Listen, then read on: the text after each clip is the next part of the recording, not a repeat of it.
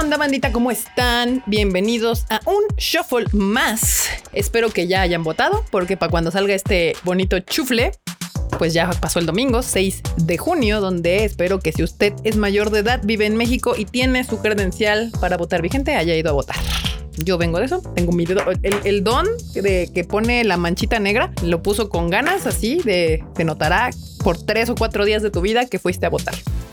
Pero bueno, ya pasando esto de la fiesta de la democracia, hoy vamos a platicar de una película que se estrenó este fin de semana y que yo particularmente estaba esperando con muchísimas ganas. Esa película se llama Demon Slayer. Ah, no es cierto. El Conjuro 3, El Diablo me hizo hacerlo. Eh, ¿Cómo les explico? A mí me gustan las películas del Conjuro. Soy gran, gran fan de James Wan. Me encantan sus películas. Eh, para los que no saben, James Wan es el creador productor de So, la primera, la original, la que sí es una obra maestra del cine de terror. y, nos vemos afuera del metro quien me diga lo contrario. La neta es que es una gran, gran película hecha con tres pesos de presupuesto que recaudó bastante dinero en cine y que pues revolucionó el género de cierta manera, dado que hay una franquicia larguísima de esas películas y la resetearon haciendo una secuela o algo extraño en un universo de So muy extraña con la de Espiral que salió ya hace como tres o cuatro semanas, ya se las conté aquí en el Shuffle. De ahí James Wan hizo otras películas de terror, hizo la saga de Insidious, hizo las primeras dos, si no me equivoco. La primera de Insidious me gustó mucho, la dos también me gustó mucho. Ya después también dejó Insidious y se fue y la agarró alguien más y pues ya no están tan chidas, la verdad. De ahí, de ahí yo creo, yo realmente pienso que eh, Insidious es una película de terror para fans de terror. O sea, tú ves Insidious y realmente te saca unos buenos sustos, aparte de que la película termina mal. No se las voy a spoiler, pero termina mal. Yo siempre que veo una película de terror que termina mal, que realmente termina como la lógica me indicaría que terminaría alguna película de terror donde todo no sé, si ya hay posesiones y demonios, y pues eh, está muy raro que todo se suceda feliz y contento, ¿no? Pero al final, pues uno quiere vender boletos de cine. Quiere que la gente vaya a ver las películas. Y entre más amigables son, más personas los van a ir a ver. Porque, no sé si usted lo sabe, pero aquí en México, uno de los géneros que más recauda dinero es el cine de terror. Al mexicano le encanta el cine de terror. Ahora, al mexicano le encanta el cine de terror chafa el cine de terror fácil, el cine de terror eh, digerible. No le gusta el cine de terror experimental, no le gusta el cine de terror de artístico, no le gusta, pues obviamente ya el gore, el verdadero cine de terror más violento, pues tampoco es un cine que les guste. ¿Cómo que me refiero? A Hereditary no le fue tan bien. A The Witch tampoco le fue tan bien. A Midsommar tampoco le fue tan bien. Son películas que hacen una buena cantidad de dinero, pero ni de cerca hacen lo que llega a lograr, por ejemplo, las tres, las películas del conjuro o la de A Quiet Place que se acaba de estrenar la semana pasada y la primera de A Quiet Place. Al mexicano le gusta este tipo de cine terror. De hecho, ahorita se está estrenando una película bastante mediocre que se llama Ruega por nosotros que le está yendo fantabulosamente, fantásticamente en el cine. Ese es el tipo de cine de terror que le gusta a la banda. Digo, tampoco se deja de engañar. Hay varias otras películas de terror que se estrenaron esta, estas semanas la de El exorcismo en séptimo día, que eh, protagonizaba Badir Derbez. La verdad es que no le fue nada bien, pero es que tiene que asustarte, ¿no? Pero bueno, regresando a James Wan, James Wan, yo creo que se le acercaron le dijeron, oye, me gusta cómo haces el cine de terror, o él se le ocurrió. dijo, pues hay que hacerlo de una manera más amigable para, para las masas, ¿no? Y de ahí sale, en mi punto de vista, El Conjuro. El Conjuro 1, cuando yo le fui a ver, dije, es una gran película, es una gran película de terror porque yo, fan del terror, y sí, soy fan del terror, he visto un chingo de películas de terror de todos los géneros, de todos los países. Dije, ya, a veces es difícil que me espante. ¿Por qué? Porque ya sé cuál es el ritmo, ya sé por dónde viene el susto, ya sé para dónde va y demás. Entonces yo solamente me encanta ir a verlas porque me fascina ese género. Y el conjuro lo uno logra un gran balance entre satisfacer al que es fan del terror y mantener entretenido al que se dice fan del terror con grandes comillas. Lo hacen muy bien. Yo a mí me encanta la 1, me gusta mucho la 2. Entonces yo estaba esperando esta tercera. Detalle, cuando me entero que James Wan no va a hacer esta tercera película, híjole, ya yo tenía mis dudas al respecto. Pero bueno, ya sabemos todos que el conjuro se volvió un universo, porque después de que salió el conjuro 1 se hizo la película de Annabelle, que es una pésima película, luego se hizo Annabelle Beginning o El Renacimiento, o no sé cómo lo sé en español, pero esa es muy buena, vayan a verla. Que de hecho el, el, director de esa película hizo un corto que se llama Lights Out. Búsquenlo, el corto, búsquenlo en YouTube. Se van a sacar un pinche susto. Eh, de a ese corto, James Wan le produjo su película que se llama también Lights Out.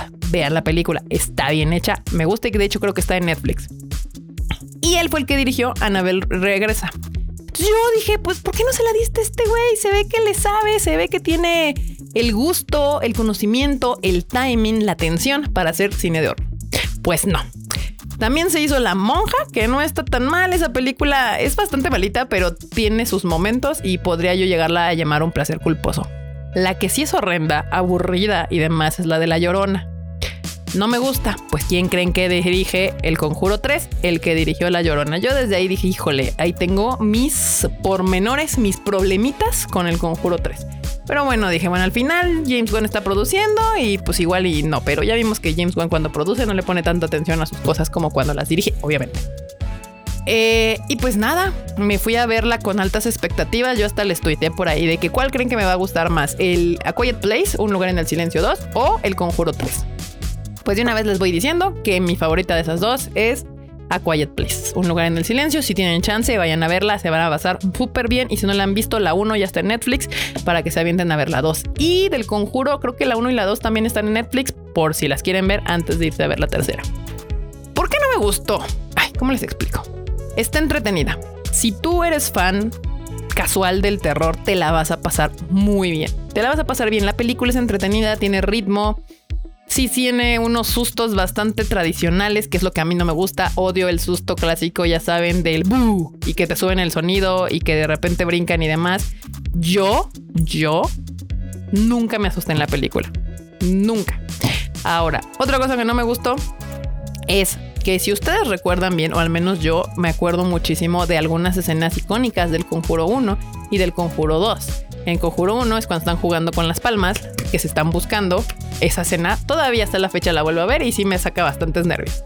Del Conjuro 2, pues la clásica escena que yo creo que todos se acuerdan perfectamente cuando la monja eh, empieza una sombra a recorrer toda la librería donde está esta la, señora Warren y de repente sale de el eh, de la pintura que está enfrente y te saca un pinche susto. Escenas icónicas, así si ustedes quieren saber cómo se hace el terror, vean esas dos escenas. Si quieren aprender más sobre el cine de terror, vean Insidious. Eh, eh, para que vean cómo se maneja este, esto que se le conoce como la tensión y no solamente el pinche susto barato.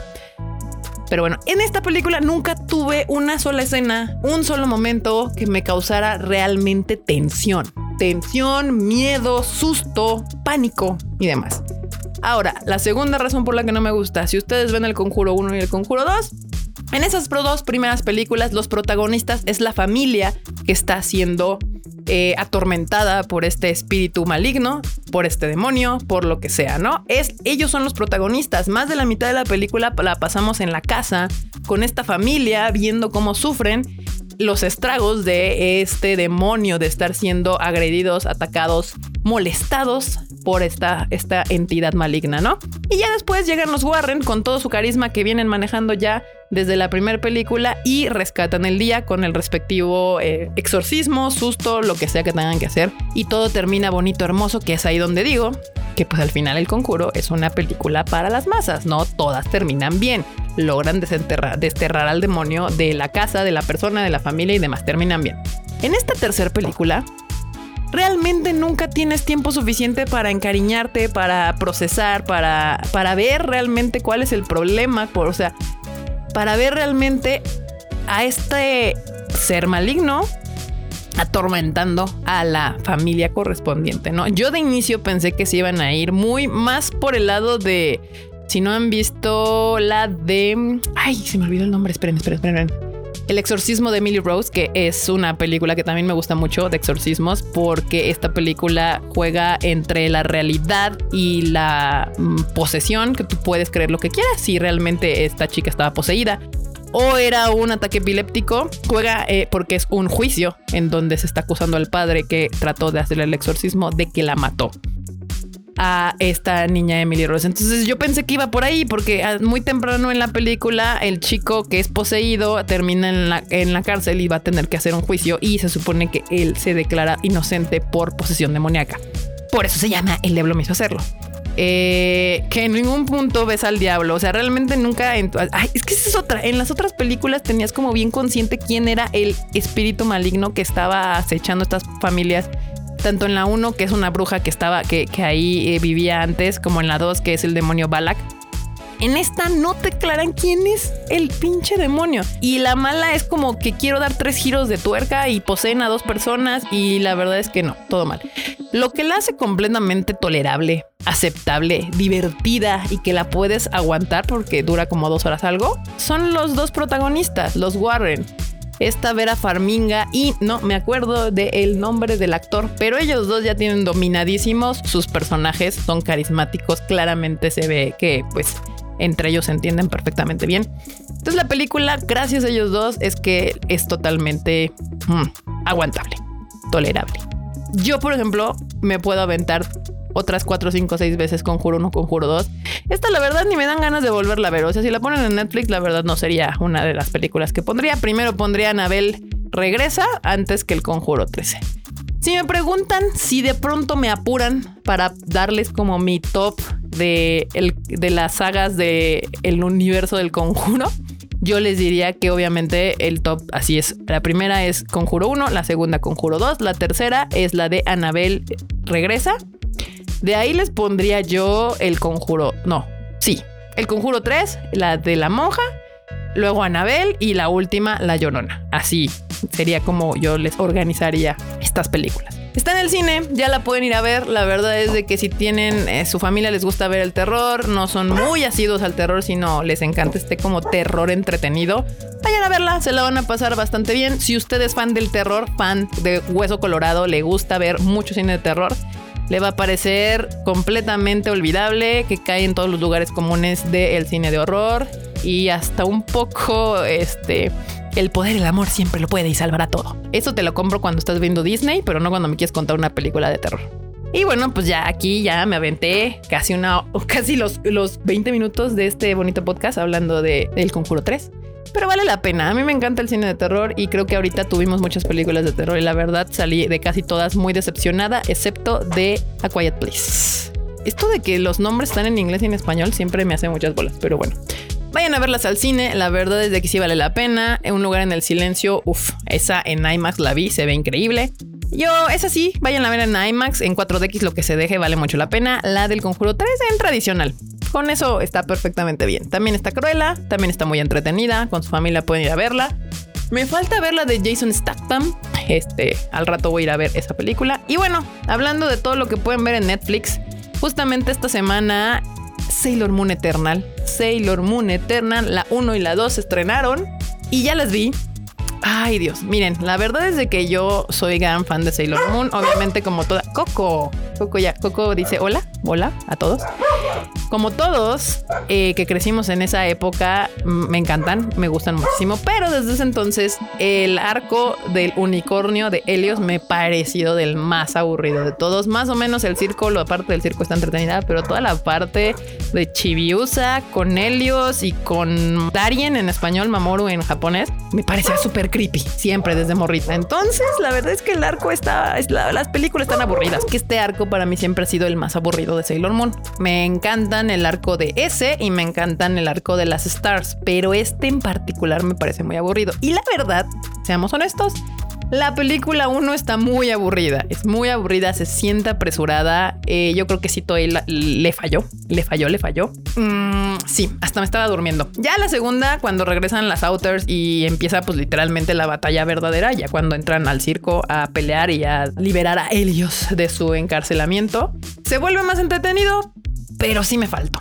O sea, yo creo que le faltó edición, adaptación a versión de película, porque no es lo mismo, pues el manga, ya tenemos entendido varias veces que de hecho Sailor Moon, casi no, ni, en la primera Sailor Moon de los noventas, ni Crystal son fieles al manga. Crystal intenta ser más fiel al manga que lo que fue la Sailor Moon noventera, pero pues aquí estás haciendo una película, o sea, tienes que contar lo mismo mm, en mucho menos tiempo, entonces, este, pues sí, la verdad es que sí les quedó bastante aburrida. La animación sí le echaron ganas, eso sí lo tengo que aplaudir y es un gran aplauso para Toei porque Toei suele, no me, no me linchen, pero Toei suele tener muy malitas sus animaciones. En este caso le echó bastante ganas.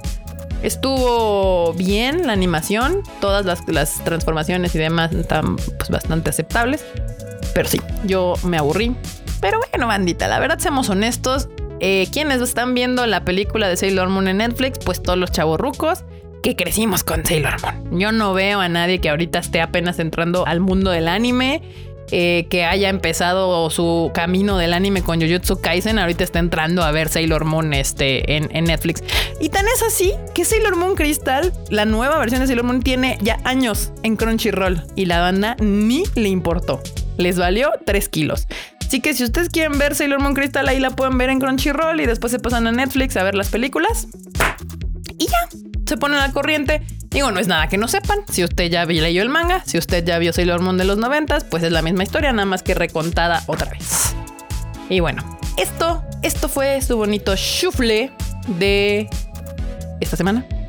no se les olvide que pues ya Demon Slayer ya se va, todavía está en cines, pero ya en muy poquitas salas porque obviamente ya se atascó con otras cosas. Y vienen más estrenos, vienen rápidos y furiosos, viene, ¿qué más viene? Ah, Black Widow, también viene Black Widow, entonces pues ya, si usted todavía no la vio, puede ser que todavía la encuentre en alguno de sus cines. Ya están muy poquitos cines, así que pues esto, este de tren ya zarpó. También no se les olvide, no se les olvide que los lunes está el Rage Quit de Marmota IQ hablando de videojuegos y mi querido Freud se avienta su bonito anime al diván hablando de las series que realmente valen la pena de cada temporada. No se les olvide suscribirse al Tadaima, ahí tenemos nuestro Tadaima Live todos los miércoles poniéndolos al corriente al día de todas las noticias jocosas del anime y de Japón. Nos la pasamos bastante bien, ¿eh? Y también de paso, acá eh, tenemos nuestro bonito Discord. Si no saben cómo entrar al Discord, vayan al YouTube. Ahí en todos los videos, Mr. Enormous les pone abajo el link para entrar al Discord. Es una comunidad bastante cotorra, jocosona, divertida. Muchísimas gracias por escuchar este Shuffle. Yo soy Kika. A mí me pueden seguir en mis redes sociales como KikaMX-bajo en todos lados. Y ahí podemos platicar. Por cierto, ya me compré mi Nintendo Switch. Ahí en mi tweet le puse, les puse. en mi tweet. En mi Twitter les puse mi friend code y esas cosas para que por si me quieren agregar. para cositas como el este, estoy jugando ahorita Luigi's Mansion y Animal Crossing. Está muy divertido. Muy bien, ahora sí. Muchísimas gracias, bandita. Nos estamos escuchando la próxima semana.